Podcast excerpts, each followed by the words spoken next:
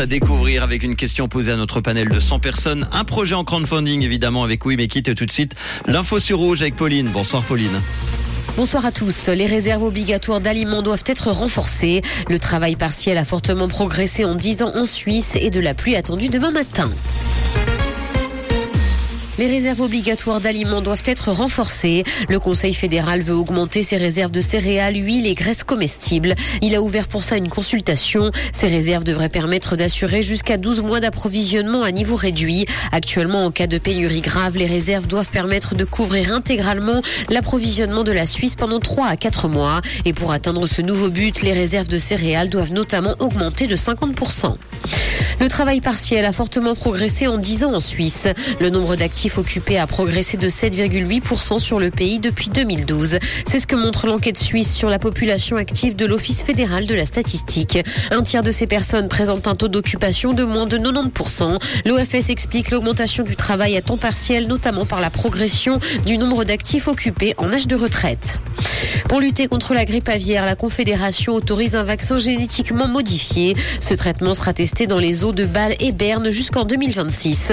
L'Institut de virologie avait déposé en novembre dernier une demande pour effectuer ce test. L'Office fédéral de l'environnement a donné son feu vert le 18 avril. Dans l'actualité internationale, guerre en Ukraine, le secrétaire général de l'OTAN est en visite surprise à Kiev.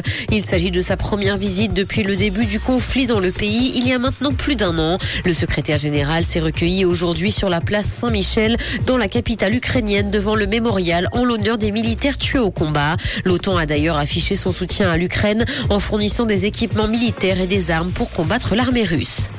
Des chercheurs ont créé une batterie comestible en Italie, une découverte qui pourrait bien révolutionner la médecine mais également les jouets pour enfants.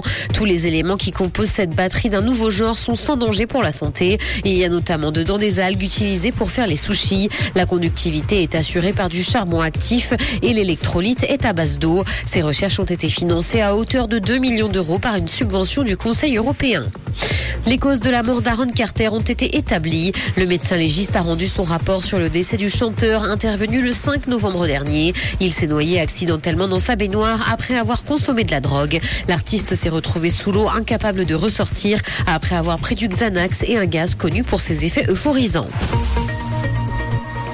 Il va pleuvoir demain matin malgré les éclaircies. Le vent soufflera jusqu'à 20 km heure et le mercure affichera 3 degrés à Nyon et Yverdon ainsi que 4 à Lausanne et Montreux. Bonne soirée à tous sur Rouge.